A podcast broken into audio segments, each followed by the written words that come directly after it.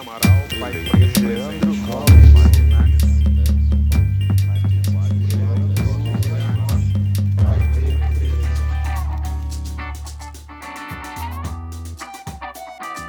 Sejam muito bem-vindos, bem-vindas e bem-vindas ao podcast Pais Pretos.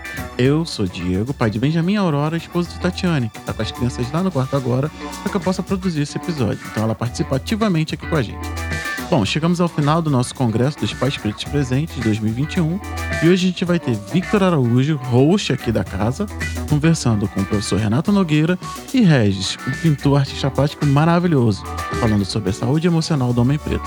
Se você não ouviu os outros, depois que você ouvir esse, volta lá no feed e ouve o restante. Até mais, vamos pro episódio.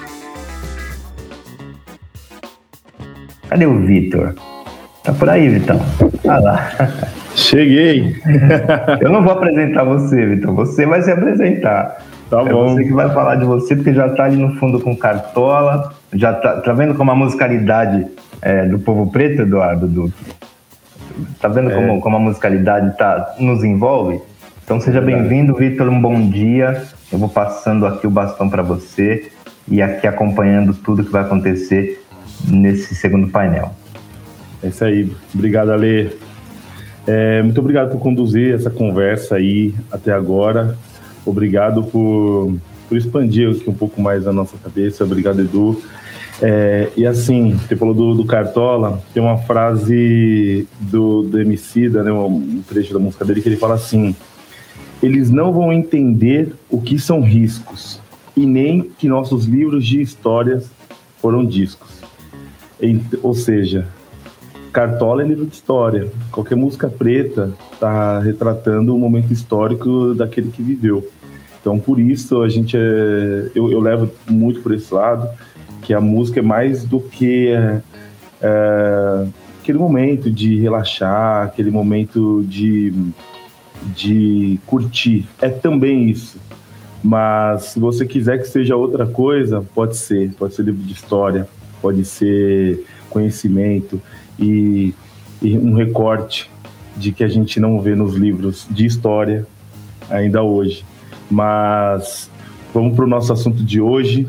Vamos para o nosso assunto de hoje, que é saúde emocional. Eu vou, vou chamar aqui um, duas pessoas que eu tenho uma, uma admiração extrema.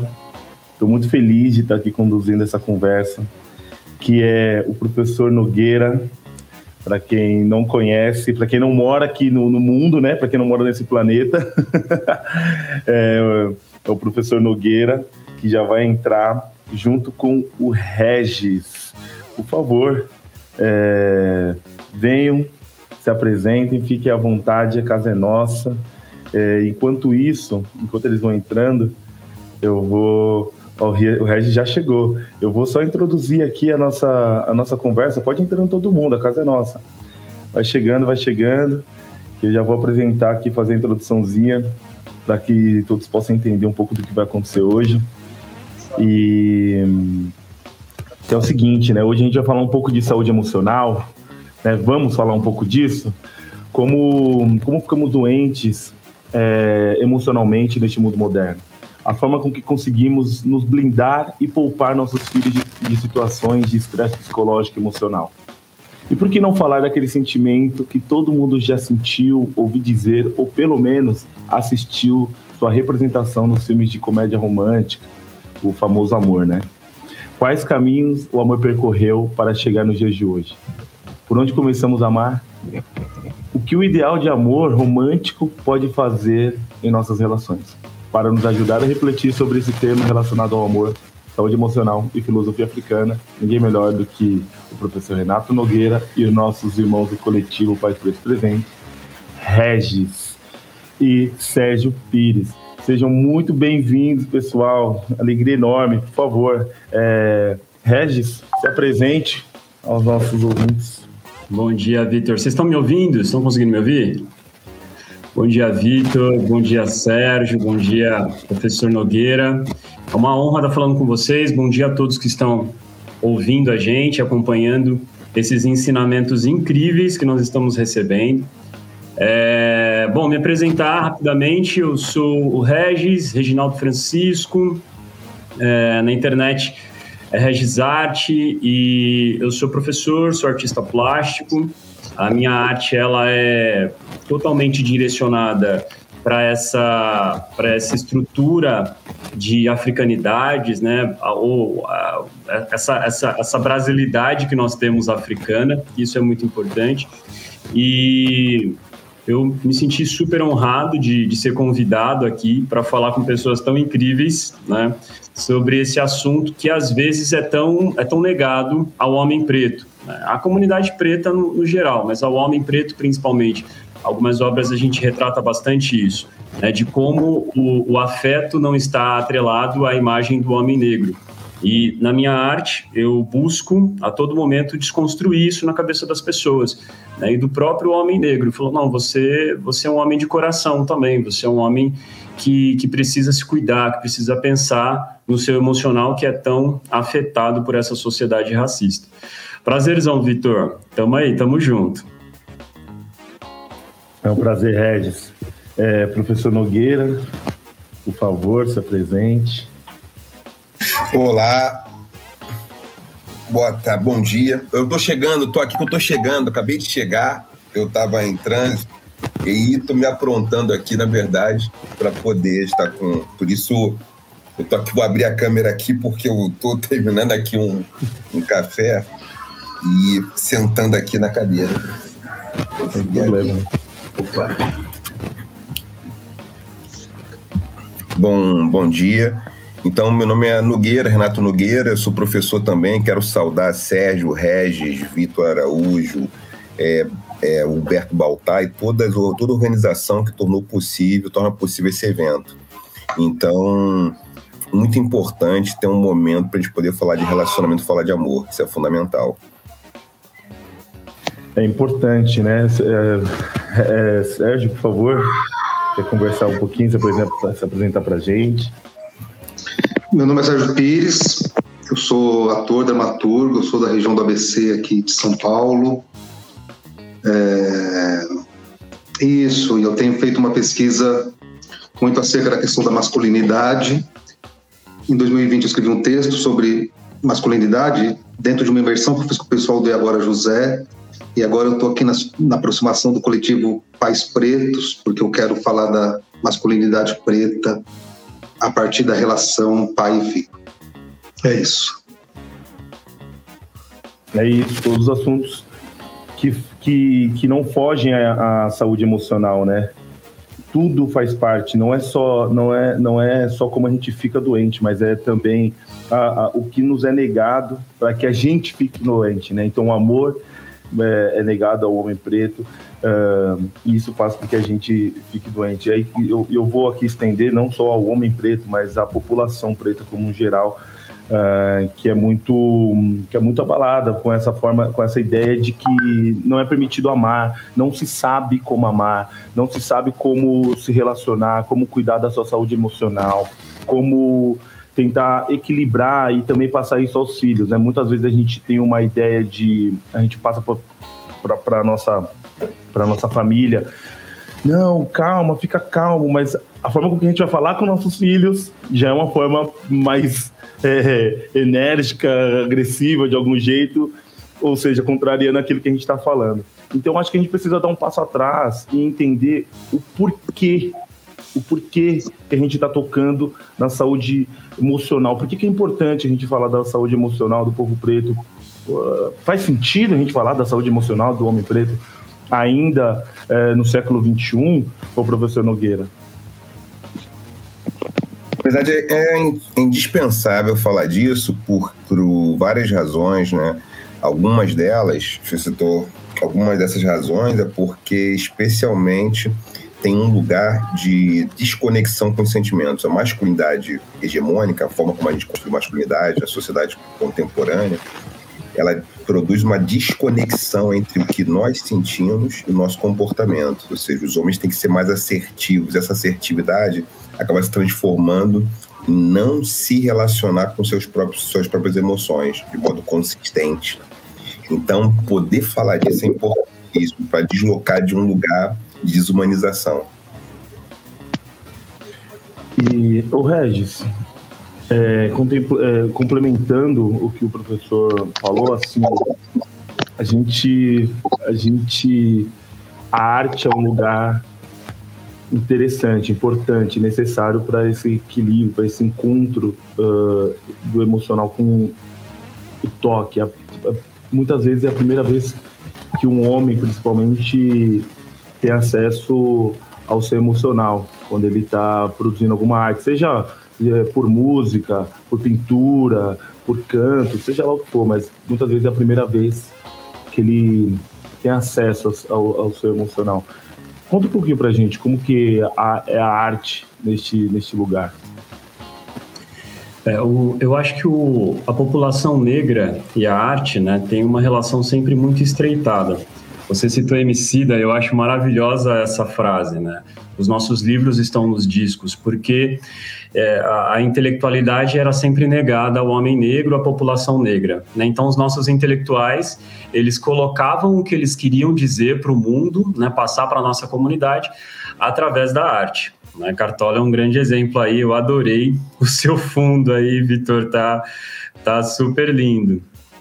É, eu, como artista plástico, eu sempre, desde muito tempo, quis buscar uma identidade. Né? Eu sou artista plástico e publicitário.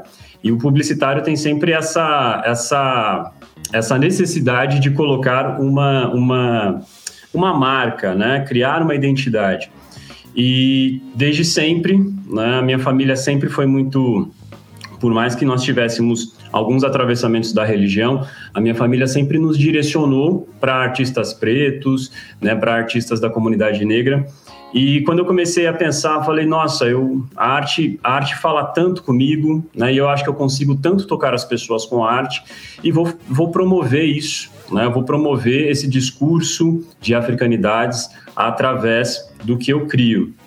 E, e é muito lindo a gente perceber que não só pessoas da minha idade, né, eu tenho 38 anos, mas os jovens pretos também estão vendo na arte uma possibilidade né, de fala. Por mais que nós tenhamos hoje né, é, ainda bem, né, pessoas como o professor Nogueira, né, intelectuais pretos que estão aí fazendo e acontecendo, trazendo, resgatando muito a nossa identidade. Eu acho que a arte ela sempre esteve ali como um carro-chefe para a população preta nesse país. Né? Eu acho que ela foi uma grande desbravadora do, do, racismo estrutural que sempre aconteceu, né, que ainda está presente nesse país. E quando a gente fala de arte, a gente fala de música, né, eu acho que a música sempre foi um, um, grande carro-chefe, mas também artistas plásticos pretos. É, nós tivemos, por mais que sejam invisibilizados no dias, nos dias de hoje, né, os irmãos Timóteo, por exemplo, é, mas a gente sempre teve né, a, o, o, preto desbravando algumas situações e quebrando tabus através da arte. Eu acho que a arte é importantíssima. Assim, eu, e, e, e é, isso que você falou é muito real, porque muitas vezes foi desta, foi a única forma do homem, do, da população preta ter acesso às suas emoções, que foi através Sim. pela arte, porque uh, por todas as outras formas, é, houve uma tentativa de que ele não, não tocasse. Não, não vai amar, não vou, não vou te deixar amar, não vou te deixar ser amado, Sim. vou destruir suas, suas relações familiares, uh, sua cultura, tudo isso né, afeta a e gente. o, eu percebo muito assim, nos dias de hoje, mas antigamente eu acho que isso era muito mais, mais explícito assim para as pessoas é a perplexidade das pessoas quando vem um artista plástico preto. Né? Eu, eu sinto isso na pele. Uh, uh, diariamente ou semanalmente, alguma pessoa me questionando quanto à minha arte. É você que faz? Nossa, mas que sensibilidade! É difícil ver pessoas como você sensíveis. E em alguns momentos a gente, a gente quer bater de frente com essas pessoas, mas eu acho que com o passar dos anos eu fui entendendo que a população ela ela ela está totalmente é, mergulhada no racismo estrutural. Então, para as pessoas é muito é muito difícil, né? Elas ficam perplexas em ver um artista plástico negro, né? Em ver a sensibilidade que o homem negro tem, né? Os sentimentos que o homem negro pode trazer a partir da arte, a partir de tantas outras coisas. Então eu acho que esse coletivo, por exemplo, né, é desbravador, assim, para a cabeça de algumas pessoas. Falam, nossa, mas sério, pais pretos presentes. Às vezes eu falo né, do coletivo em, em alguns lugares que eu vou tal. E aí as pessoas falam, nossa, mas que interessante, nossa, mas eu, eu não sabia disso. Né? Então a, a, a, população ainda hoje fica perplexa com uh, o emocional, né? O, o, o jeito de afetar que o homem negro tem e sempre teve, mas sempre foi silenciado. É isso aí, é verdade. E para complementar tudo que a gente está conversando aqui, eu vou chamar o, o vídeo do, do, professor Nogueira para a gente aprofundar ainda mais o tema e deixar essa conversa ainda mais rica. Pode rodar.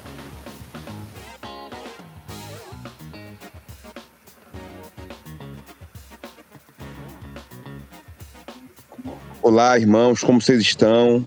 Nesse congresso maravilhoso aqui. Fico muito feliz em estar presente com vocês nesse evento. Quem fala aqui a Nogueira.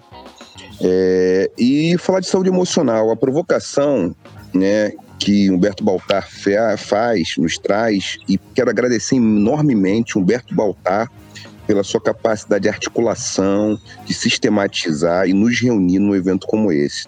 Eu estou neste momento no Quilombo do Campinho, em Paraty, espero, né, estarei com, com os senhores, com vocês, é, depois, né, vou estar chegando, vou estar chegando para poder participar ao vivo. Mas eu aproveitei esse momento para poder gravar esse, esse vídeo aqui com a minha apresentação, com a minha formulação. Eu quero contribuir com um debate sobre saúde emocional, sobre equilíbrio afetivo, e como isso é alguma coisa fundamental para a gente. Então, a primeira questão que eu quero pontuar é a partir daquilo que eu tenho estudado é, nos últimos tempos, que eu tenho estudado nos, ao longo da minha carreira, ao longo da minha vida profissional, filosofia, psicanálise, neurociência, especificamente mais dedicada à neurociência afetiva e à geopsicologia de Urumilar, nós somos seres afetivos.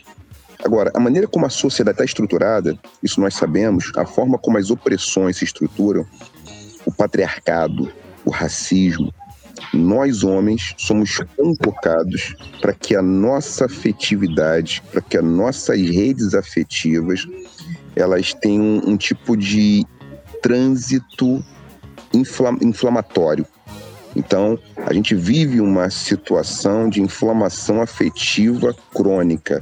Ela se torna crônica porque a forma como a gente socializa a masculinidade é uma maneira brutal.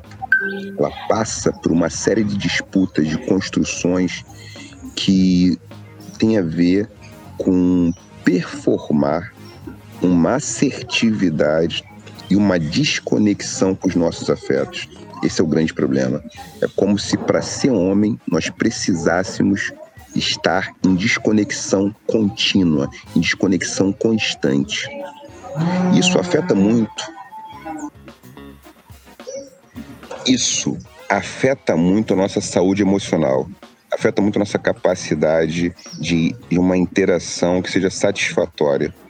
Quando não, a gente observa que entre nós homens um tipo de insatisfação crônica, de uma insatisfação afetiva crônica, contínua, constante, sempre insatisfeitos. Isso se observa, por exemplo, é, quando a gente objetifica muito nossas relações com as mulheres, ou mesmo as relações com outros homens, uma relação afetiva, uma relação de conjugalidade, tem uma, uma tendência a objetificar, uma, relação, uma tendência a contabilizar, a querer performar e fazer número. Quantas conquistas nós temos? Quantas conquistas a gente consegue fazer? Isso afeta também a nossa relação com as nossas filhas, com os nossos filhos, né? com as crianças, quando a gente se torna pai. Então, aqui falando com pais, com homens que têm né, filho, uma filha, um filho, dois filhos, duas filhas, que têm crianças, adolescentes ou, ou adultos, jovens, a gente também tende a transferir o cuidado para as mulheres. É muito comum que o cuidado seja categorizado como sendo algo de um nicho feminino. A masculinidade não seria um território de produção de cuidado. As meninas sempre receberam bonecas quando elas nascem, isso é muito comum. A gente não dá boneca para os garotos, a gente não dá bonecos afetivos, brinquedos afetivos para os meninos. Os meninos performam muito mais, então, uma, uma relação utilitária, uma relação de ferramenta, uma relação de armas. Então, isso afeta muita gente. Como a gente pode fazer para isso? Acho que é fundamental que a gente tenha algum espaço específico, um setting. Pode ser um setting terapêutico, pode ser yoga, pode ser Kemet Yoga, pode ser alguma atividade que nos ajude a enfrentar essa desconexão. Essa desconexão que é aquilo que eu chamo de inflamação afetiva. A inflamação afetiva é algo que nos desconecta. Então a gente precisa o quê? manter um estado de bem-estar. Então isso tem a ver com amor. A maneira como a gente se relaciona com o amor, ela é fundamental. Porque o amor muitas vezes é visto de uma maneira em desconexão com outros sentimentos, mas o amor é um afeto.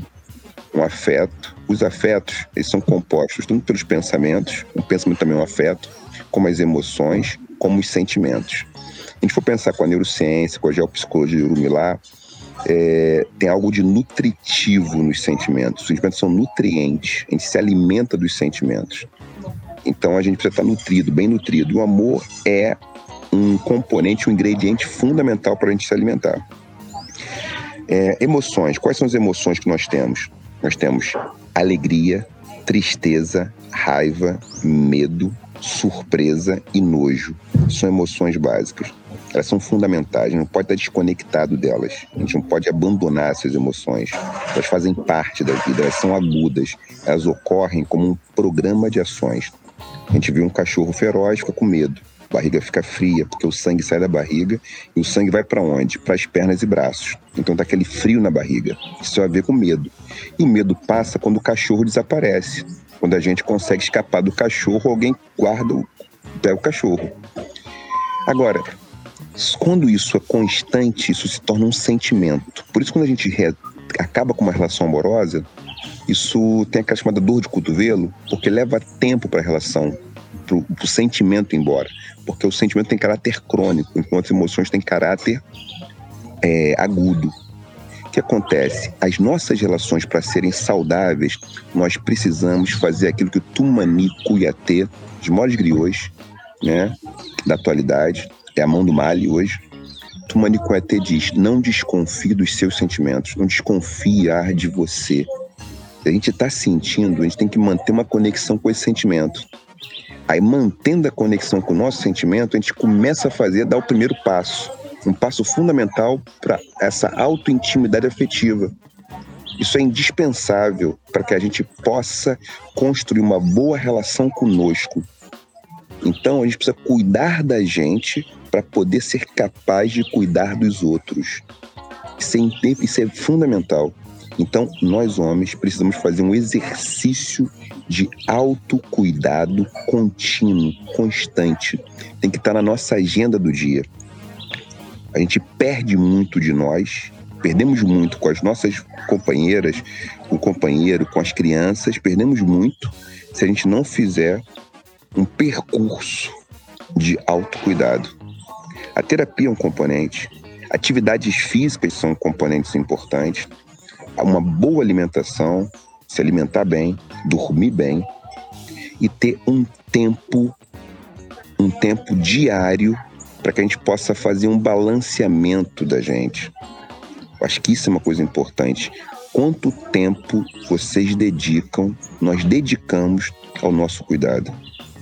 Porque isso é um dos passos fundamentais para a gente poder fazer esse percurso. Então, eu quero muito é, sugerir alguns exercícios também, né? Um exercício que é de registrar as nossas emoções e os nossos sentimentos. Por exemplo, quais são as emoções mais presentes no seu dia de hoje? Que emoções você sentiu? Emoções são quais? Alegria, tristeza, raiva, medo, surpresa e nojo. São seis emoções básicas. Sentimentos são dezenas de sentimentos. Então, são seis emoções fundamentais, a gente pensando num certo recorte da neurociência, são essas seis emoções. Agora, sentimentos são dezenas de sentimentos. Gratidão é um sentimento. E o amor é um sentimento. Né? Agora, por exemplo, a raiva, tanto é uma emoção como pode ser um sentimento, se ela se torna crônica. O medo é uma emoção, mas pode virar um sentimento. Então, eu quero sugerir é quanto amor a gente sente ao longo do dia. Escreva no seu caderninho que sentimento vocês tiveram, emoções ao longo do dia e qual foi o papel do amor no dia de hoje, no dia de ontem. Vamos fazer isso diariamente. O amor na nossa vida. Quantas vezes a gente sentiu amor no dia de hoje? Muito obrigado. Uou! É... Gente do céu, que lição. Que lição, Vitor. Cara, eu, eu, fiquei assim, refletindo aqui e acho que vai ficar para além de agora o tanto de coisa que a gente tem que refletir, né? O, como a gente se relaciona com os nossos sentimentos diariamente. Muito, muito isso.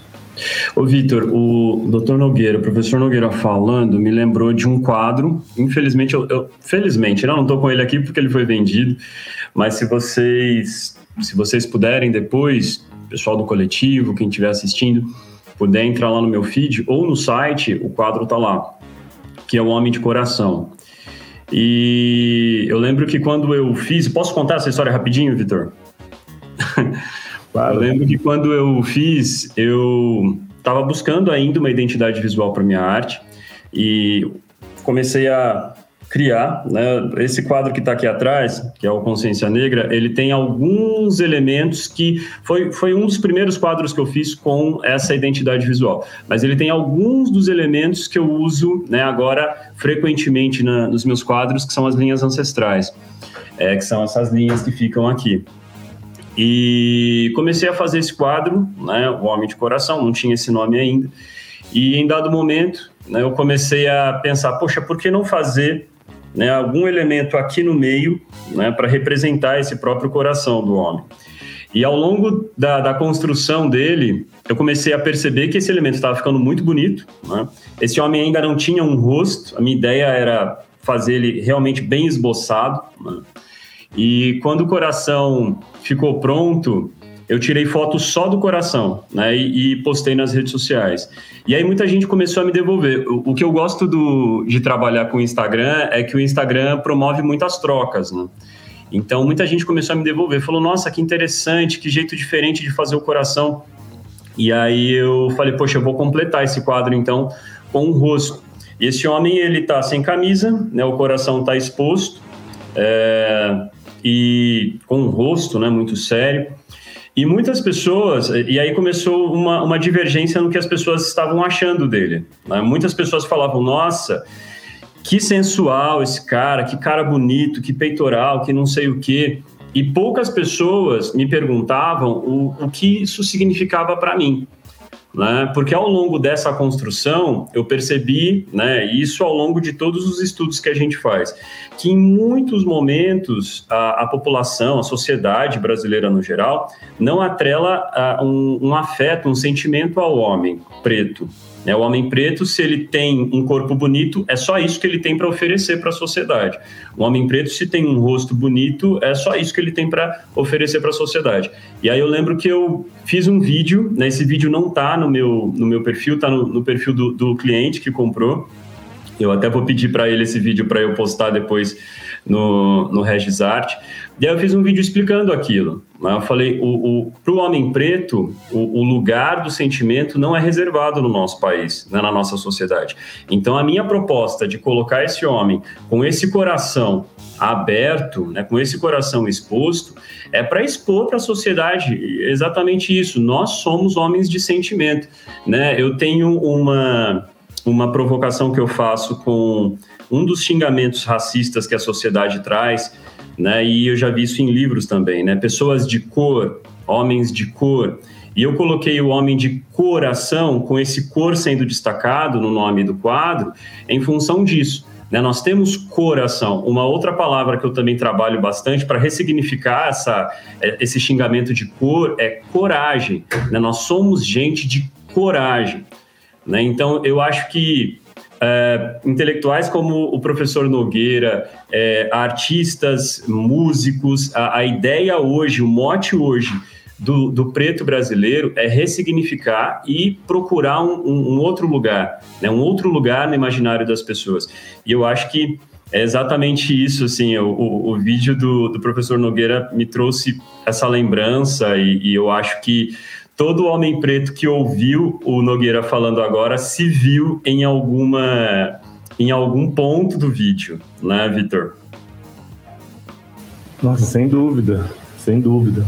Principalmente, é, pelo menos para mim, o toque, quando ele traz a, a, a inflamação afetiva crônica, que de fato, quando você para para pensar, ela é crônica, a gente não percebe, ela está ali no nosso dia a dia, de geração para geração. E, e, a gente hoje, nessa conversa com, com o coletivo é, Pais Pretos, é, em diversas rodas de conversas e, e, espaços que hoje a gente tem, é, a gente tem lugar para poder curar essa, é, é, essa inflamação a gente tem espaço, a gente tem homens pretos dispostos a, a, a olhar para dentro e falar assim, olhar para dentro não, a expor seu coração e falar assim, ó, que vamos conversar porque aqui me dói, é, porque eu não aguento mais isso, eu não Sim. aguento. Isso daqui é difícil, eu não aguento ser mais é, guardar esse sentimento, trabalhar com o ódio que, eu, que é, dos seis, se eu não me engano, uh, sentimentos que o, que o professor passou para gente, é o que mais trabalha, é o que a gente mais trabalha diariamente. Tudo que acontece com a gente é convertido em ódio, é, em raiva. É muito estranho, né? É, é, se cai uma caneta, se, se uma, uma entrevista de trabalho não deu certo, se você brigou com a sua companheira ou companheiro, se transforma em ódio. Você não, não transforma isso em tristeza, não é em medo, é em ódio. Como a gente, como a gente chegou nesse ponto de trabalho, de chegar, de transformar tudo em ódio. E aí, para aproveitar essa minha provocação, vou chamar o professor Nogueira novamente aqui é, ao vivo dessa vez para que a gente possa é, é, continuar. E assim, professor, muito obrigado. Primeiro que assim, a, a, a, a gente está vendo aí a correria do senhor. E muito obrigado por todo esse esforço de estar aqui com a gente. Fique à vontade, fique à vontade, a casa é nossa. Não, só gratidão. E tô aqui seguindo o Regis, né? Fui lá no Instagram do Regis procurar o trabalho. Regis, obrigado aí, querido. Fico que feliz. Agradeço. Eu que agradeço. estar com vocês aqui nesse processo. Tão necessário porque muita coisa da nossa raiva, da violência, que a gente tem uma questão muito fundamental, que o Fanon já falou, que é assim, a gente no processo de colonização, a gente é socializado, a gente é letrado na, na violência. A violência é a linguagem colonial. Então, tudo que a gente recebe, tudo que a gente conversa, tem um pouco a ver com violência, um pouco com uma desclassificação em relação a gente, porque a desconfiança Desconfiar um verbo constante. Então, o jovem negro ele é parado pela polícia e ele está sob a égide da desconfiança. Pode ficar preso às vezes cinco meses, seis meses, um ano, sendo inocente. A desconfiança pressupõe a relação. Isso é um grande problema. E diante de uma desconfiança contínua, que é um ambiente hostil, qual a forma de relação com isso? Por isso que a violência, ela pode ser, para o Fanon, tem um caráter revolucionário quando ela é implementada politicamente, mas muito frequentemente ela se volta contra, contra nós mesmos. Esse é um problema. E aí a gente pode, pode estar em situações de abuso, situações de violência auto, auto-infligida também. Né? Homens cometem mais autoextermínio, suicídio. Nós, homens negros, estamos nesse ranking lá em cima. São matéria de dados e tem a ver com sofrimento psíquico, que é não lidar bem com a emoção e só responder na reação. Né? Então, essa dificuldade, muitas vezes, de poder expor nossas emoções, conversar com as companheiras, né? se relacionar, às vezes, com as nossas filhas, filhos, tem muito a ver com essa história. Então acho muito promissor, uma, uma obra começa do coração, vou lá, Regis, vou, vou printar aí, vou copiar tá? o teu Insta aí, vou divulgar, porque é tão importante um trabalho como esse, né? Tá comunicando, caramba, não é só um corpo, tem emoções envolvidas e não é durão, né? Porque essa coisa de ficar durão é um problema gravíssimo, porque ficar durão significa eu não me conecto com a minha dor. Então aquele sujeito, e isso está nos vários protótipos de heróis, né? Os sujeitos que são capazes de aguentar a dor, os heróis de filmes de ação. E o Homem Negro é aquela coisa, não, esse cara é fortão.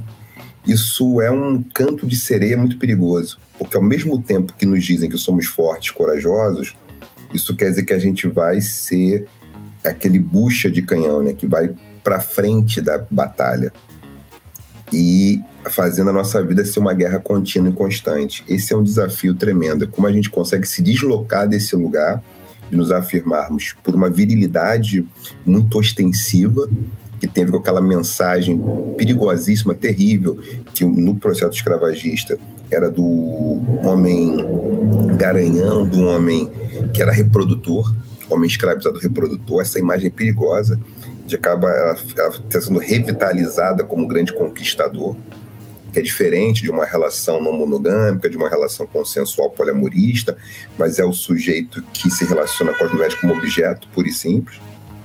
E aí tem a ver com essa memória, uma memória histórica escravagista. Então é um tremendo desafio que a gente tem e por isso ter um momento como esse, a gente poder conversar e pensar coisas junto, eu acho fundamental. Eu fico muito grato mesmo por poder trazer um pouco do que eu tenho estudado, pesquisado aqui com vocês. Obrigado. E aprendendo aqui com, com vocês e conhecendo esse quadro que eu não conhecia do Regis, passou batido para mim, tinha passado batido. Sensacional. E, e, assim, as pessoas. Não, não, não, não tocou só o, o, o senhor, professor. As pessoas também aqui são é, querendo saber, inclusive, Regis, qual é o seu Instagram, já para passar aí que elas possam acessar essa arte, que é, ela é necessária que todos possam é, ter contato e refletir. Que aí eu só, antes de passar a bola para você, Regis, eu acho que o, só um, um ponto interessante a reflexão diante de uma arte. Eu acho que ela é válida. Hoje em dia, uh, a gente passa a ver, ver beleza, mas não vê sentido, não vê o porquê dali. E eu acho que vale, ainda mais hoje, que as artes estão muito nas redes sociais e tudo bem, mas que a gente possa tirar um tempo para poder olhar e refletir de fato sobre o que aquela arte está querendo nos trazer.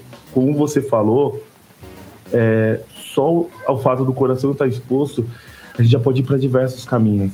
Então, é, aqui a gente teve comentários, por exemplo, é, do Milton Sankofa, que ele fala: sou um homem de cor, poralidades.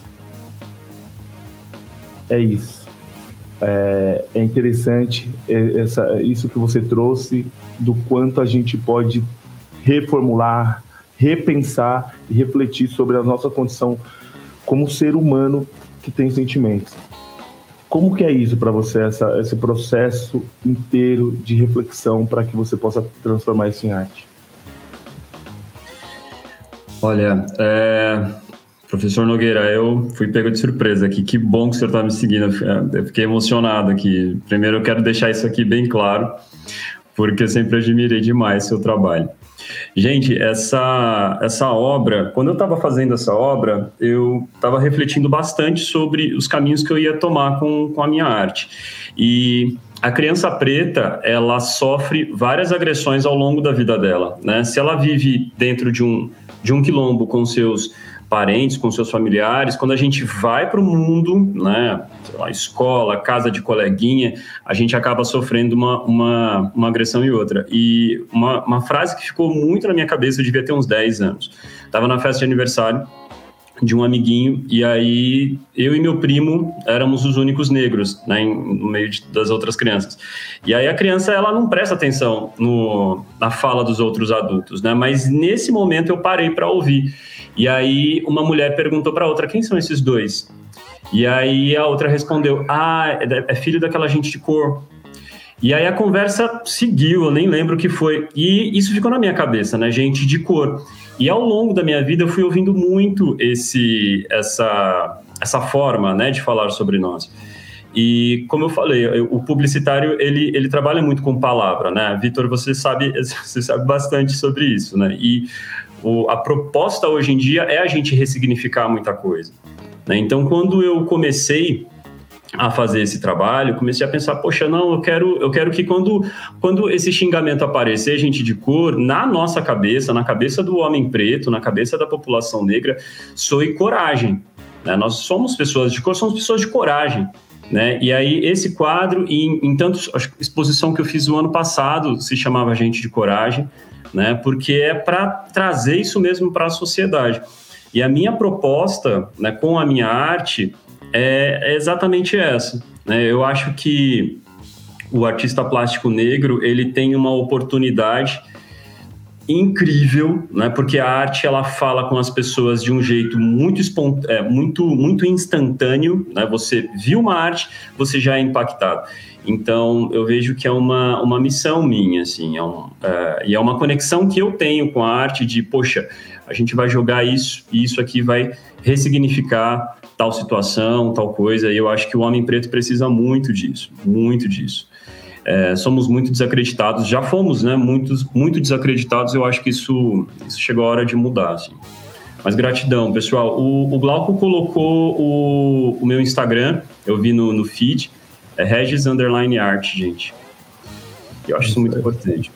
É, não, de extrema importância, assim, inclusive nesse mês da consciência, paciência negra, né, que a gente fala e que muitas vezes a gente vem, a gente é convidada para falar das nossas dores, o briefing, o, o, o pedido já é, viu, vem cá falar sobre o racismo, vem cá falar sobre o que você passa no seu dia a dia. Em um desses convites, é, eu, eu, eu, eu sou comunicóloga, e, e veio um cliente e falou, putz, é, vamos falar sobre a consciência negra, etc. Vamos trazer isso, isso, isso. E aí eu falei, não, não acho legal a gente trazer isso, isso, isso esse ano. A pessoa, por, por quê? Eu falei, vamos falar das potências? Vamos falar de Regis, vamos falar de Nogueira, vamos falar de Jamila Ribeiro, vamos falar de Lélia Gonzalez, vamos falar do que nós, como pretos, trouxemos e fazemos para a construção de uma nação. Os caras falam, pô, eu não consigo pensar no que. E eu falo, além de, eu não consigo pensar no que além de feijoada, samba, futebol. Eu falo, então, vamos trazer coisas, porque é o seguinte, quando a gente se deparar com racismo, nossos filhos, no, as crianças ao nosso redor se deparar com o racismo, mais do que uma negativa ao racismo, a gente vai ter que colocar um lugar nesse, um, algo neste lugar, ou seja, uma potência nesse lugar. Se você só falar, não, é, isso é feio, é racismo, etc., parece que não é o suficiente para a criança. A criança sabe assim, nossa, ele só está querendo me defender porque eu sou filho, ele está querendo me defender porque é meu pai, sempre minha. O que, que a gente vai colocar no lugar? A gente vai colocar esse tipo de conversa. A, arte de Regis, a gente vai colocar no lugar. Filho, vem cá, olha isso daqui, o homem preto tem coração ou a, a, leitura de Nogueira de olha, o amor, o quanto é importante, olha o pensamento africano diante disso. É necessário a gente colocar outras coisas além da própria dor na nossa, na nossa conversa, né? E aí, puxando aqui para os comentários que, que, o pessoal está fazendo, e estou muito feliz com, com a repercussão, é, é, a gente pode colocar aqui para os dois essa conversa é Uh, qual o papel do amor? A Rede Brasil de Masculinidades pergunta. Qual, o, qual foi o papel do amor no dia, de, no dia de hoje? Qual é o papel do amor no dia de hoje? Uh, o amor tem um papel, professor? O amor acho que tem muitos papéis e então a Rede Brasil traz essa questão aí parceiro, pessoal que trabalha com a masculinidade também. Então, como eu, como eu vejo, a gente tem que qualificar o debate sobre o amor porque a ideia de que o amor é incondicional é um perigo também, porque tem muitas condicionalidades quando que é incondicional. E por isso o papel do amor é de reconexão. Como é que eu avalio? Pensando com Kemet Yoga, pensando com geopsicologia Urumilá, o amor tem um papel de reconectar. Ele tem a possibilidade de fazer um reinvestimento de energia em cada um de nós. Então a gente acaba voltando um pouco para a gente, a gente vai para o outro na relação amorosa. Né? Quando a gente está numa relação amorosa com a criança, com num relacionamento de conjugalidade. Mas tem um investimento do alto amor, da auto-intimidade, que ele é importante para a gente ter consciência e consistência afetiva. Pessoas falam, por exemplo, que para um produto, né, numa empresa, um empreendedor, para ter consistência leva tempo. É você fazer algo bem feito durante algum tempo para ter esse reconhecimento. Então, de um trabalho, o Regis faz um trabalho e como tem consistência, a gente reconhece o Regis. É um artista, um artista visual que tem um belo trabalho. Então, para ter consistência afetiva, a gente tem que ter uma relação sem fraude conosco. Né? A gente não pode fingir que a gente não está enxergando o que está acontecendo. Isso não é nada fácil. E o amor acaba fazendo isso, que o amor cria esse acolhimento. A gente é, reconhece que pode ter vacilado, que precisa aprender, mas a gente se acolhe, fazer um autoacolhimento para pensar como é que eu, que, que eu aprendi com isso. Então não se trata mais de erro ou acerto somente, mas se trata de como a gente pode fazer para ficar com mais consciência afetiva. Então, o amor tem essa possibilidade. O amor pode aumentar a nossa consciência afetiva. Isso ajuda muito a nossa relação conosco com outras pessoas. Porque a gente pode até dizer para alguém, dizer, ó, isso aqui é meu limite, eu não consigo. Até para você romper uma relação muito bem, para romper uma relação. Então, o papel do amor, ele é importantíssimo para isso. Porque não é que às vezes você se separou de uma companheira, é porque aquela relação mudou. Vocês calcularam né, entre o que ganhava e perdia, que perdia mais coisas estando juntos, que ambos perdiam mais do que ganhavam, né? Não tinha, não tinha coisa boa para ambos, nem para a família que estavam formando. E aí, se isso for reconhecido, foi de comum acordo, tem tanto amor pelo que passou que vocês podem dizer assim: agora a gente chegou aqui num, num momento de mudar nosso formato de relacionamento. A gente vai ser um pai e uma mãe que tem um filho em comum, por exemplo. Né? Essa é a coisa importante. O amor é isso. Pode ter essa vivacidade, mas tem que qualificá-lo. Tem que qualificá-lo. É, não, é sensacional, até porque uh, uh, tem no seu livro maravilhoso, professor, tem, uh, o senhor fala de muitas formas de amor, inclusive de, das formas de amor não ocidental, né, dessa ideia europeia de amor, mas outras extensões. E eu sinto muitas vezes que muitas, muitas vezes nós acabamos nos permitindo ter um amor, ter acesso, encarar ele um pouco mais de frente quando temos filhos, ou seja, até um determinado momento da nossa vida a gente não, não permite que o amor nos toque, que a gente possa conversar e, é, sobre isso e sentir isso de fato, até que vem um filho. E na hora que vem um filho, uh, para muitos homens desperta e fala assim: caramba, uh, olha isso, esse sentimento todo, e não sabe lidar com isso, é uma coisa muito. É, é, é, chega a ser agressiva para o homem que nunca deixou, sempre se afastou. E aí, um, um, dos exemplos é na hora que você. Aconteceu muito comigo, por isso que eu estou trazendo esse exemplo. Na hora que eu, eu estou conseguindo. É, estou começando a me apaixonar por alguém, a me relacionar. Eu falava: não, não, não, não, não peraí, eu vou me relacionar com outras pessoas, pra, porque eu não eu tenho medo disso daqui, eu não quero, não vou deixar, eu não vou ser esse cara idiota, apaixonado, assim, né? É, e aí, na hora que vem um filho, você fala, cara, é, é, uma, é algo que eu nunca senti. E aí a gente tem que ressignificar, repensar o nosso relacionamento com as nossas parceiras.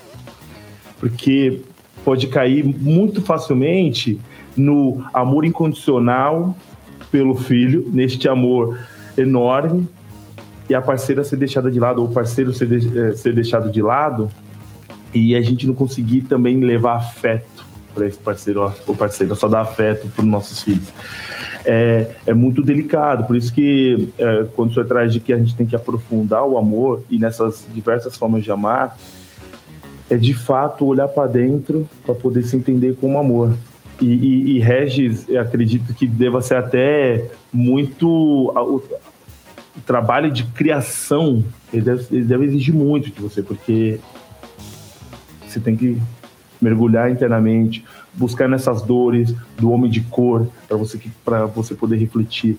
Tem uma frase do, se eu não me engano, do Jonga, numa música que ele fala assim: é, eu escrevi é, eu demorei anos para escrever isso daqui, mas foi só num dia que eu escrevi isso aqui.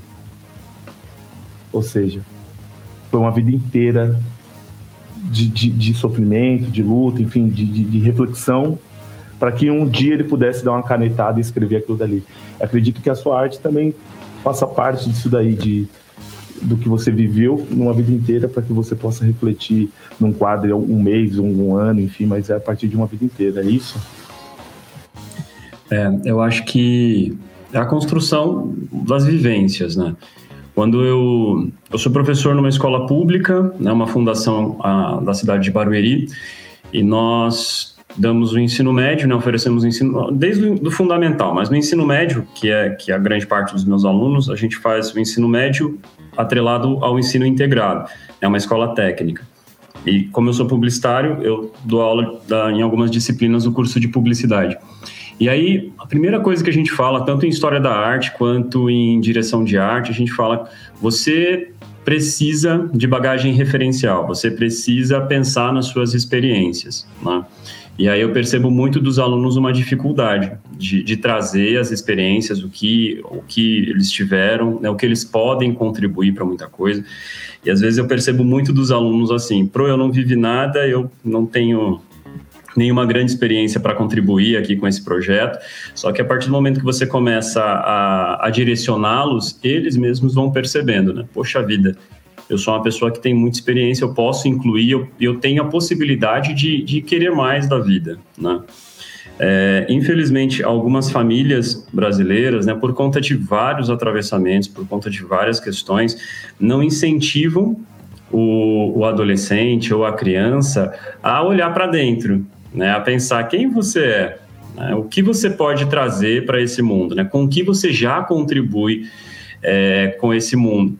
Eu tenho feito, além desse trabalho com, com os adolescentes, né, que, que eu estou há alguns anos, eu comecei um projeto, Vitor e professor Nogueira, é, de ir para as escolas públicas, de ensino fundamental principalmente, é, falar de personalidades negras, né, de grandes personalidades, personalidades negras que o, o currículo escolar invisibiliza. Né? Então, o Vitor estava falando né, de, de, um, de um trabalho que o cara falou, mas a, fora o samba, fora a feijoada, com que a comunidade negra contribuiu. E eu percebo muito isso das pessoas, sabe? As pessoas, elas também não sabem disso. Né? Então, quando eu falo de Maria Carolina de Jesus, eu percebo as crianças se espantando, né? Eu levo um quadro, que eu tenho um quadro dela, e aí a partir desse quadro eu conto a história dela. Eu percebo as crianças se espantando, só que eu também percebo os adultos em algumas escolas se espantando, do tipo, eu não conhecia. Ah, que fofa! Eu não conhecia. Né? Então, eu acho que quando a população negra né, fizer esse caminho que, que eu faço muitas vezes na arte. É, eu acho que todo, todo artista faz, né, mas assim, eu como homem negro, eu, eu me coloco aqui como exemplo. Esse caminho de olhar para suas vivências e olhar para sua própria comunidade né, e trabalhar a partir disso, muita coisa vai mudar. Né? E eu acho que já está mudando na nossa, na nossa comunidade negra. Muita coisa está mudando. Você né? colocou aí sua filha, Vitor. Eu, eu também, como pai, mudei demais, assim né? Tudo que eu faço, tudo que eu tudo que eu coloco na tela muitas vezes vem de vivências com a minha filha também, né? E, e, das preocupações que eu tenho, são novas preocupações, eu acho que você também deve, deve ter tido isso, né? A gente tem as experiências com as crianças e às vezes vem novos, novos medos, novos sentimentos ali de, de incertezas e tudo mais. Eu acho que colocar o, o que está dentro de você no, no que você está trazendo para a sociedade extremamente importante, né? na arte, na literatura, em qualquer outra coisa. Linda demais ela. É, obrigado, Regi, obrigado. É, de fato, sua, sua fala contribui muito para o nosso pensamento. E aí, quando você comentou da, da, da, da Moana, é, eu, trazer ela, eu trabalho de casa e muitas vezes ela aparece aqui no quarto, e eu acredito que em qualquer outro momento é, eu, eu tentaria tirar ela, fechar a porta e tudo mais, para que ela não pudesse aparecer nesse retrato aqui, que, gente, que, muitas vezes a gente consegue fingir que nada, que o caos que está acontecendo não está acontecendo, né? A gente muta, a gente localiza a câmera. E, e eu, eu, tenho pensado que não. Eu, ultimamente, se eu estou numa reunião e ela aparece e, e, e, quer subir no meu colo, eu deixo ela aparecer justamente para que a gente possa é, ter essa relação e de que, e que a gente pare de ter essa higienização da, da, da, da, da infantilidade, né? Da, do, do, brincar da criança. Que muitas vezes a gente não, ou se torna muito sério e para, né? Mas enfim, voltando ao nosso tema, eu gostaria, eu acho que o Pedro fez uma, uma pergunta muito interessante, que eu acho que é o que, é, o, que, é, o Pedro Navarro, né? Ele é, é a nossa dificuldade de sair do pensar para ir para a prática. É, como a gente cons consegue colocar em prática tudo isso que a gente está conversando, do amor, da saúde emocional, como a gente consegue colocar em prática? Porque muitas vezes a gente pensa, puta, realmente eu tenho que dar mais amor, ser mais afetivo, é, é, pensar mais no outro, é, respeitar e etc. E muitas vezes a prática, essa esse, essa passagem do pensamento para o dia a dia, assim como o professor já deu uma dica, que é todo dia escreve um pouquinho e fala assim, putz, hoje eu tive muito contato com X, com X sentimento. Eu tive muito contato com medo, muito contato. Isso para mim já é uma prática. Eu já, opa, já paro e já reflito e, e me construo. Mas como que a gente consegue colocar mais em prática uh, nós como homens, pretos, o que a gente tem feito para que isso, esse nossa reflexão seja palpável para nossa filha, para nossa parceira, para nosso parceiro, para nossos amigos e familiares? Como que a gente pode fazer isso? Será que a gente tem alguma dica? Então, primeiro a gente tem algo, né, que todo mundo já sabe, vocês falaram muito bem, colocaram, tanto o Vitor já colocou, a Regis também confirmou isso, que é a gente não fica só falando daquilo que é o sofrimento, a gente tem que falar da dor também, a gente tem que fazer a denúncia, mas tem que anunciar também, tem que, tem que pronunciar coisas, né, fazer proposições. E dentro das proposições possíveis, a gente sabe que o racismo marca a nossa experiência. O racismo ele é estruturante da nossa experiência, ele é processual. Então, a gente já está dado para gente e o racismo junto com o patriarcado, junto com o machismo. Então imagina isso, né? O racismo com o machismo, como é que ele produziu nossa, nossa subjetividade, como é que ele interfere na nossa relação. Então nessa pergunta aqui do Pedro, ou seja, como a gente faz isso na prática, a gente pode pensar o seguinte, a gente pode fazer um planejamento afetivo, ou seja, que relação eu tenho com o meu trabalho, que é uma relação de amor, de investimento de amor também, a nossa relação com o nosso trabalho, com a, com a companheira, com, com a, na, na conjugalidade, a relação com as nossas filhas, com filhos. Então, assim, que relação a gente tem com isso? Qual ferramenta a gente usa? Então, a emoção é um programa de ações. A gente concordar que emoções são um programa de ações que servem para dar uma resposta para a gente. Então, sentir medo é importante, porque sentir nojo é importante. Imagina uma, uma fruta venenosa e quando a gente botava na boca isso lá no Paleolítico e sentia que ela tinha um sabor estranho, isso dava um nojo que fazia, vou recusar isso. Então a gente não pode estar desconectado dos sentimentos. A gente ter medo de algumas coisas é importante que o medo dá frio na barriga e aumenta a nossa velocidade, capacidade motora, o medo. Você corre daquele cão feroz, você corre do rinoceronte, né? Porque você teve medo. Então não posso me desconectar desses sentimentos e saber que sentimento, que emoções e que sentimentos eu tenho usado que aí a gente pode passar como ferramenta. Então ao longo do dia a gente pode se fazer um abrir um caderno é assim, quais foram os conflitos que a gente se envolveu nesse dia? Então, os conflitos são de várias ordens, desde uma mudança, então você quer mudar, tua companheira não quer mudar, ou vice-versa. Vocês querem trocar as crianças de escola, não tem acordo sobre isso. E nesse conflito, que emoções você sentiu? Então, a gente pode listar as nossas emoções, fazer um caderno de afetos. Caderno de afetos, brincar caderno de afetos, né? Isso é algo que eu tenho sugerido e aí, que emoções você acha que foi muito predominante nesse dia? A gente elenca os nossos conflitos. Isso pode ser feito antes ou depois. Então, domingo. Domingo é um bom dia para gente que pode, às vezes, querer procrastinar, fazer coisa que você, às vezes, não quer fazer, tem a semana para planejar. E pode colocar de segunda a sexta, ou segunda a sábado, o que, que você vai ter de atividade. E quais são os conflitos possíveis. E qual recursos afetivos tem que ter. Às vezes tem que ter paciência. às vezes tem que ter o quê? E aí a gente pode, depois que faz esse planejamento, na semana seguinte, a gente pode, na segunda-feira, passou, passou o domingo, chegou o domingo, o outro domingo, a gente planeja o que virá e avalia o que aconteceu. Que a gente vai ter uma sessão de aprendizado. Isso é, isso requer, de repente, uma hora, meia horinha a gente já faz isso. Então hoje é domingo, vou fazer meu planejamento aqui, estou me preparando para um planejamento hoje né, com todas as dificuldades, assim, o que, que eu vou ter que enfrentar de segunda a sábado? Segunda a domingo, porque domingo também eu vou, eu vou a, a viajar a trabalho e tal. Então, o que, que eu vou ter que fazer? Porque na segunda eu vou estar em outro, em outro local para trabalho. Então, isso é uma, é uma estratégia possível, tá? Para a gente fazer isso. É, por exemplo, dar uma, aqui uma dica rápida. Vamos supor, você está em conflito amoroso na sua relação conjugal. Você faz aquele quadro isso acho que todo mundo conhece esse quadro, né? A maior parte já conhece, mas aquele quadro, você bota ficando junto, casado, o que você ganha e o que você perde. Lista tudo. Perco uma casa, ganho não sei o quê. Você ficando junto, ganha o quê? Ganho segurança emocional, ganho. Você elenca tudo, que ganha, tudo que perde. Separando, o que, que eu ganho, o que, que eu perco? São quatro tabelas. Você vai analisar se aquilo é ganho para você e para a pessoa que está contigo. E aí, se você percebe que perde muito tanto junto e ganha mais separando, a separação vai parecer fazer mais sentido.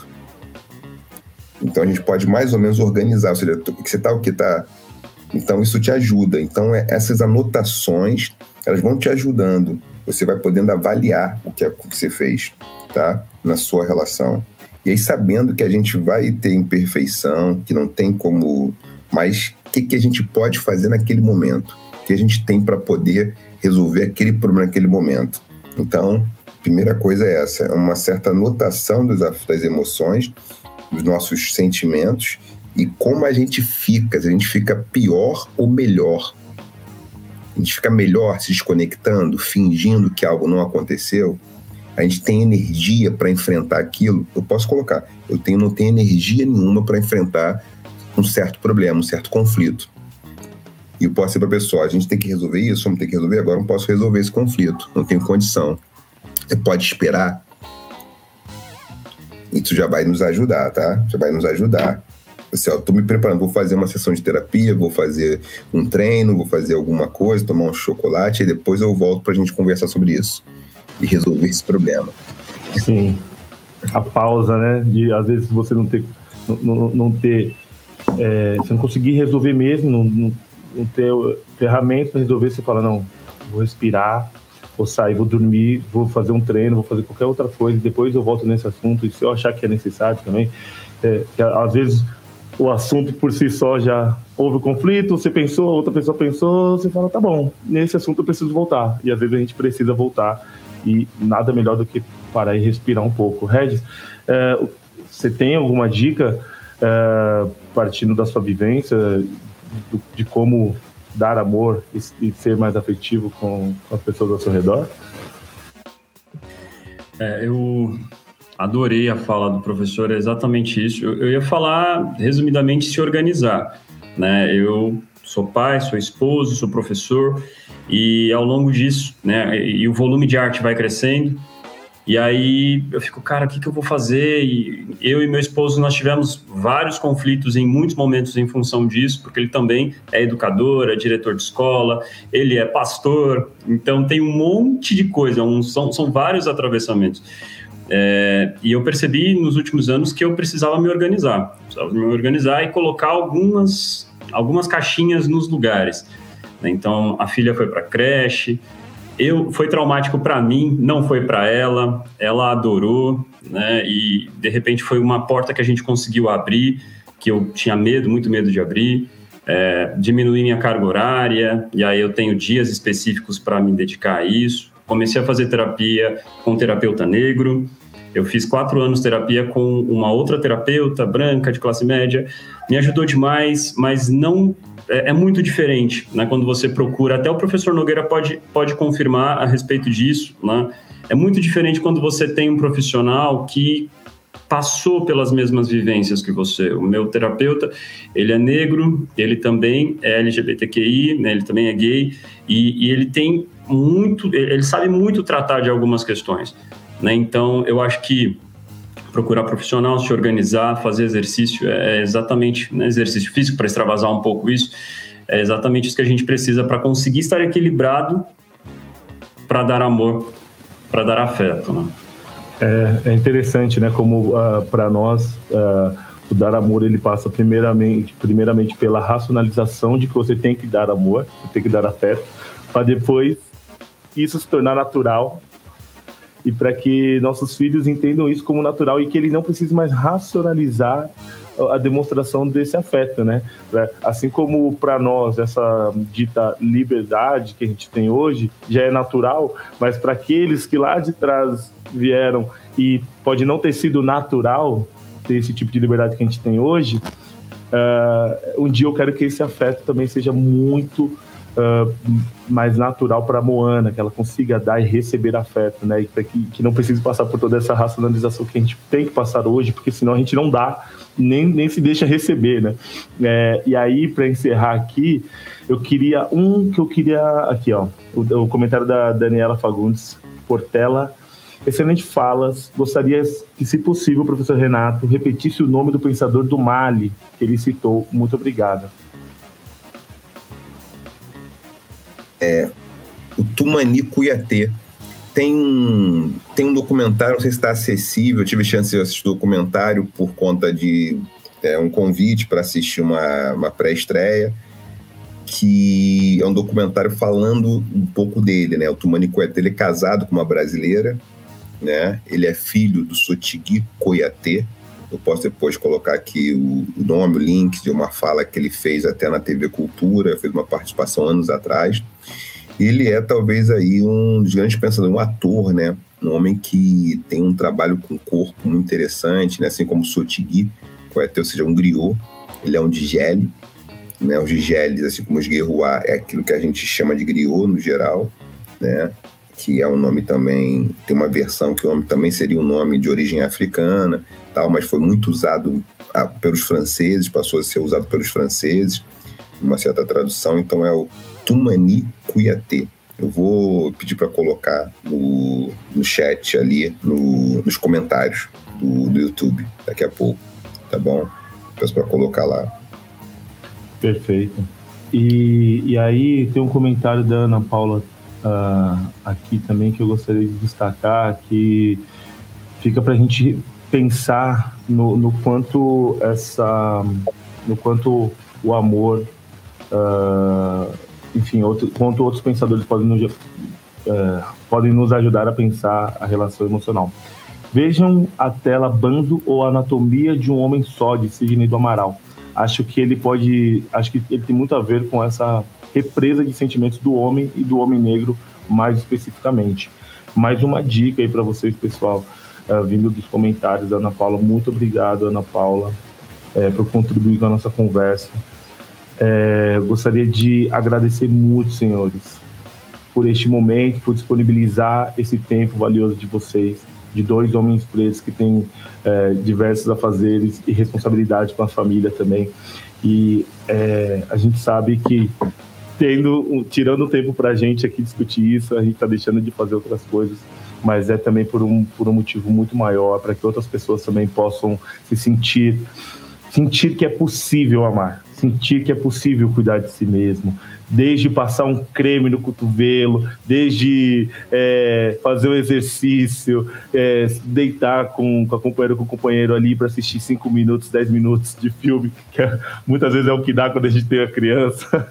Então, é tirar esse, esse tempo para mostrar para outros homens pretos e mulheres pretas que é possível se amar para além da idealização do amor que a gente tem. É possível se amar mesmo e apesar de todos os motivos que tendem nos tirar deste lugar, nos afastar. Então, eu fiquei muito emocionado, muito feliz de estar aqui com vocês, de conhecer um pouco mais do pensamento de vocês, do trabalho de vocês, né, e, que, e que isso pode é, chegar a muitas outras pessoas, porque isso que a gente está conversando aqui é justamente o que move a base da sociedade. Nós, como mais de 50% da população negra, da população brasileira, a gente tem o poder e a condição de mudar essa estrutura e mostrar que, ao contrário do que uh, o pensamento uh, eurocêntrico tem, amar é possível, amar da forma real, com todas as dificuldades, é possível e de forma não binária se relacionar com os nossos amor, com os nossos sentimentos, não só alegria e raiva, também é possível. Que todos os outros sentimentos entrem e façam parte de nós no dia a dia. E quando você sentir nojo, você falar: eu senti nojo, eu sinto nojo e eu reconhecer o nojo, o medo, a alegria, o, a raiva e não só mais a binariedade do, do, do, do, das emoções. Se vocês quiserem falar mais alguma coisa, deixar uma frase final, trabalhos, enfim, coisas que vocês acham necessário que as pessoas podem ter acesso, por favor. Quer começar, professor?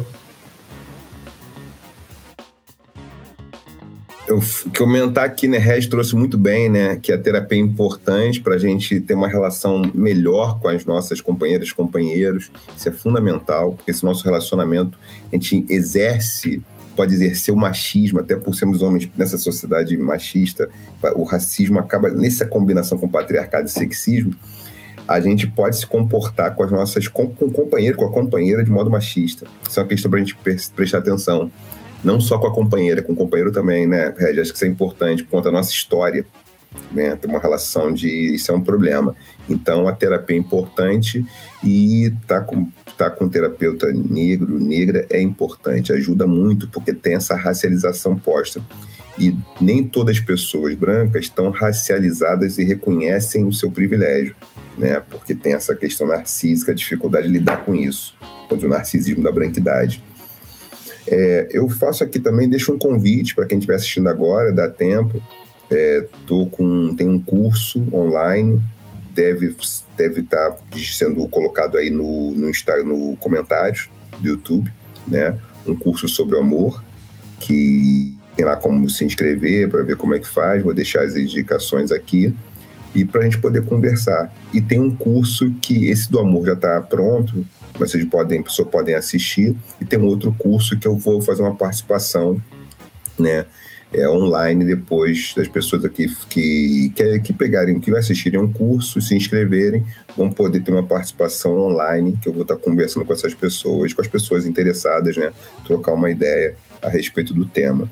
Então, deixo esse convite, porque é uma responsabilidade grande para a gente poder fazer esse percurso de falar de relacionamento, dos safaris afetivos que nós fazemos, né? nossas jornadas afetivas, nossas redes de relacionamento, né? o trabalho, né? na conjugalidade, é, com, a, na pater, com a paternidade, com tudo mais, né? como filho, como, como pai.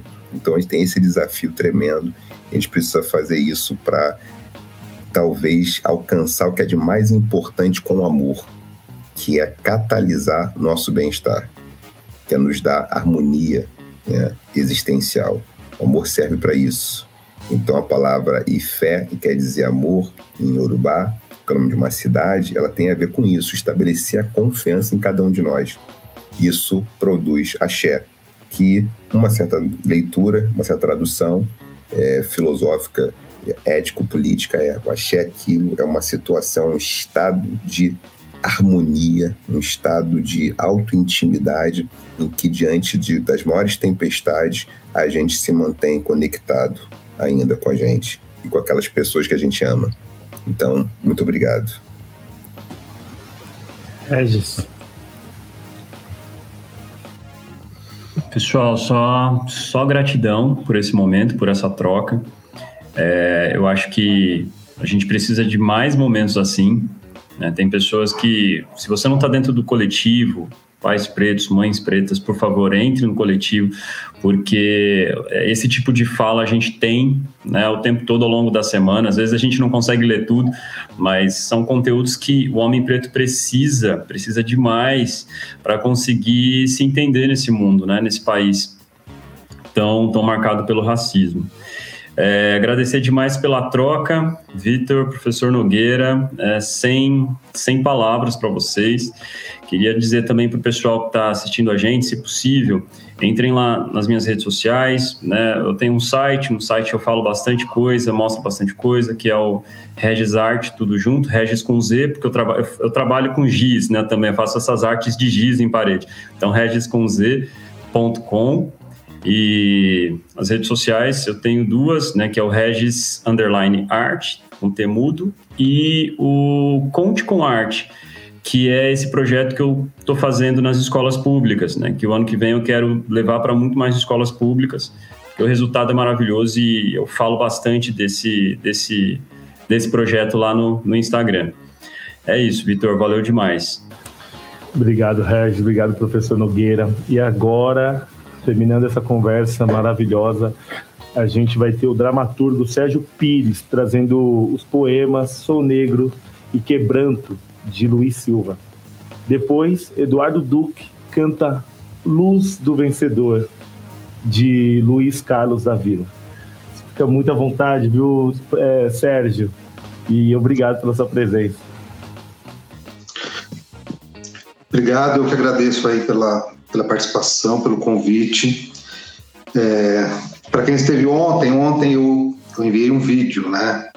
Um vídeo poético e foi muito bem recebido assim pelas pessoas que estavam assistindo.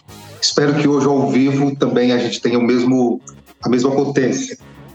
É, eu estava assistindo o bate-papo e aí eu eu estava aqui indeciso entre três poemas, mas eu escolhi dois poemas que eu acho que são duas facetas de nós, homens negros, escrito pelo mesmo autor, que é o Luiz Silva, que é mais conhecido como Cult. Cult é um escritor, poeta e dramaturgo brasileiro. Ele é graduado em letras pela Universidade de São Paulo. Ele é mestre em teoria da literatura e doutor em literatura brasileira pela Unicamp. Em 1978, Cult foi um dos criadores do jornal literário Jor Negro e da série de antologias Cadernos Negros. Ele participou da fundação do grupo Quilombo Hoje. É, o coach ele tem uma, uma relação muito afetiva com a minha vida, porque eu, como eu escrevo, e ele foi o primeiro, a obra dele foi o primeiro dramaturgo negro com quem eu tive contato. Então eu sempre me lembro dele.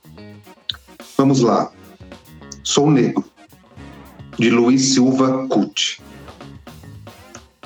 Negro sou, sem más ou reticências. Negro e pronto. Negro pronto contra o preconceito branco, o relacionamento manco.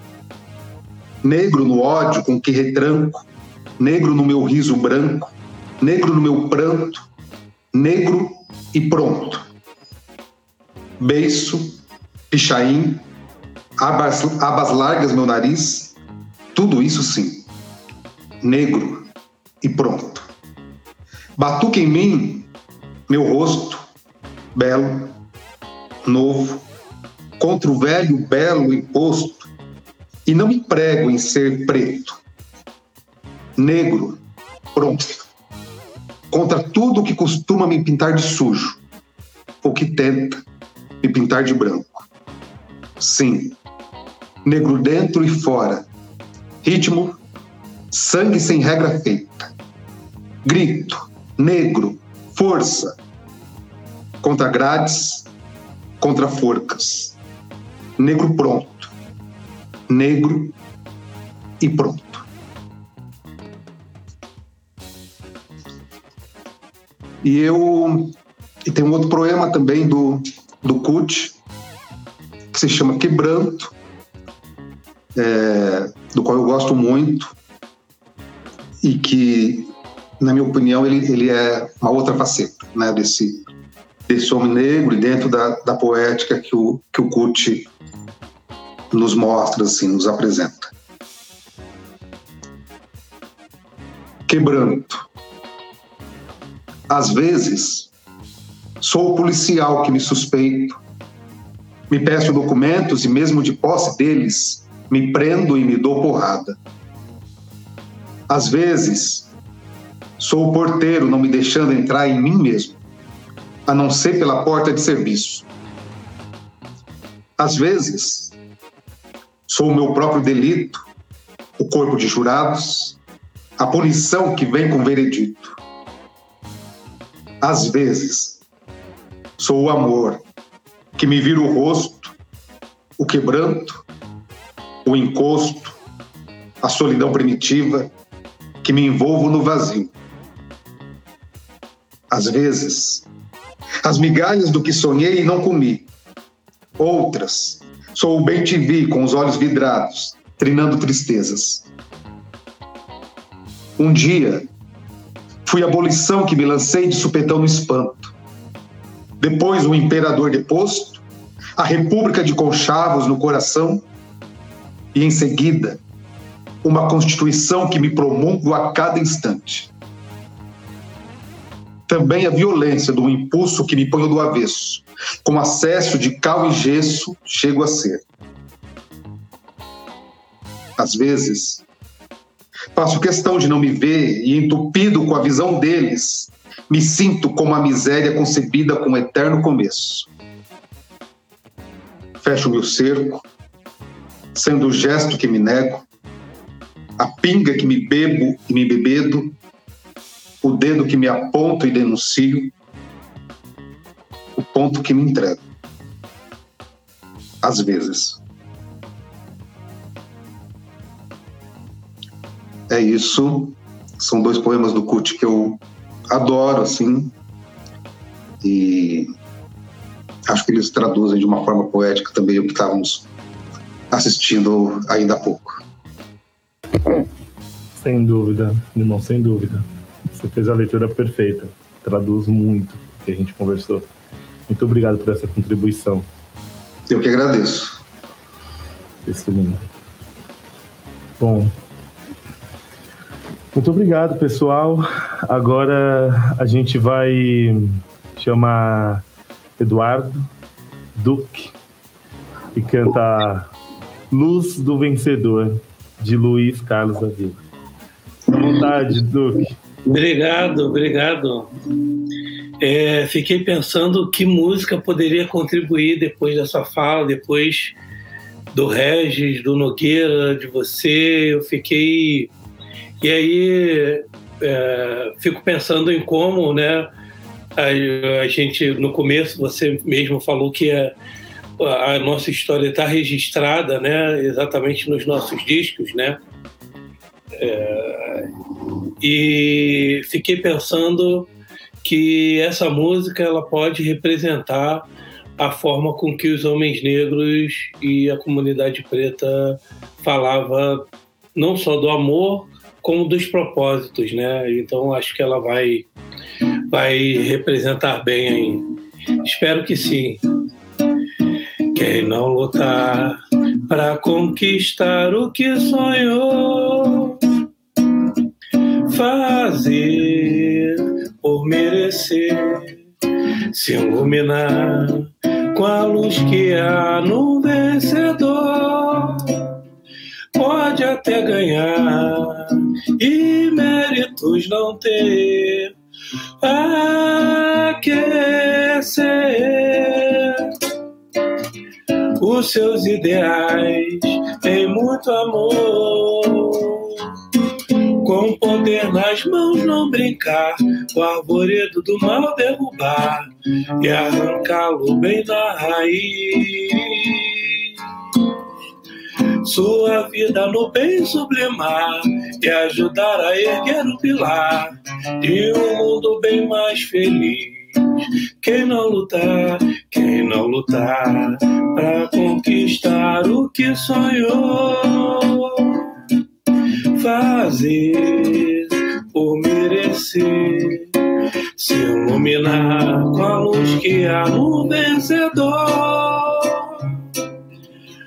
Pode até ganhar e méritos não ter aquecer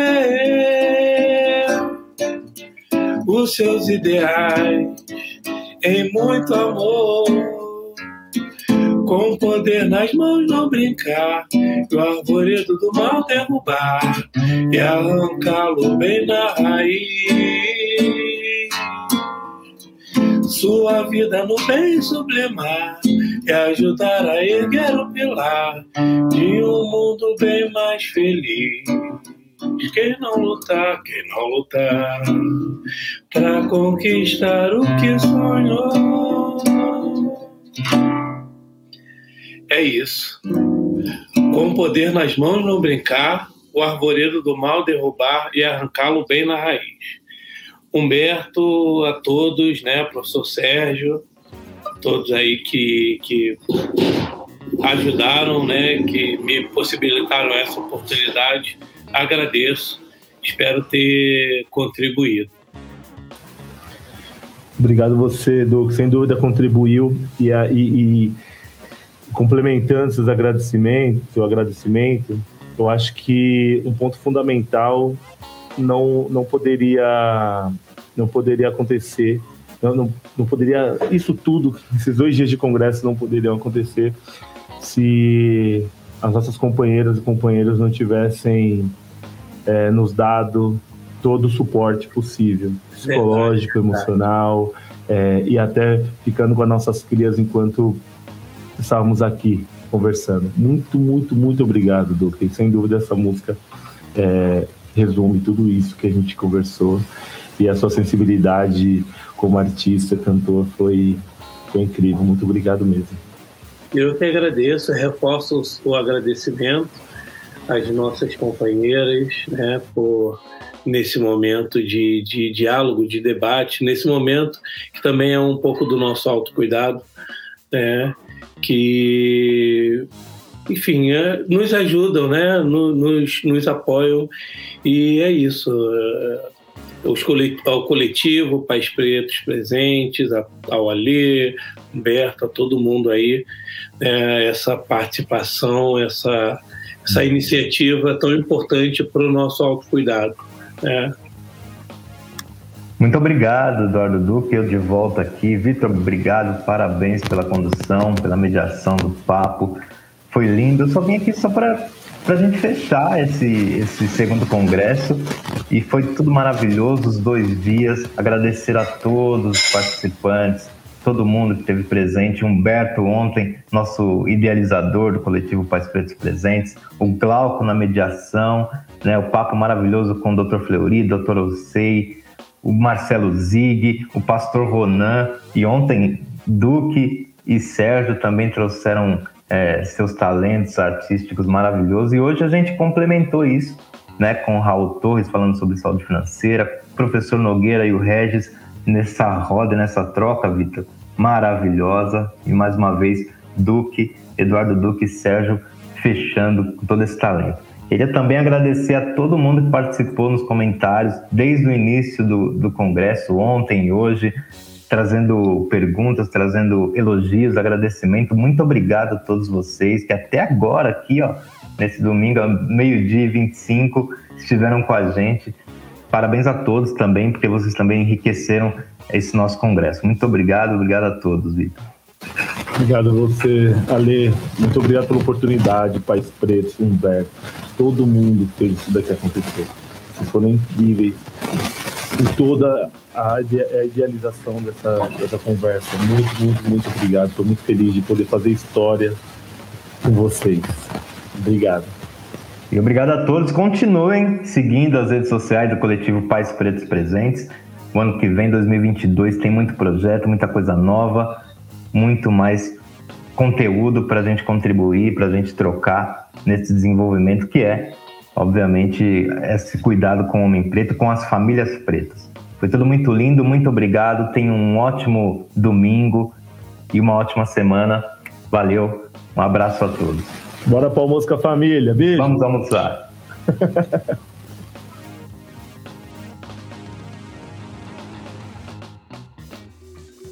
Bom, é isso aí.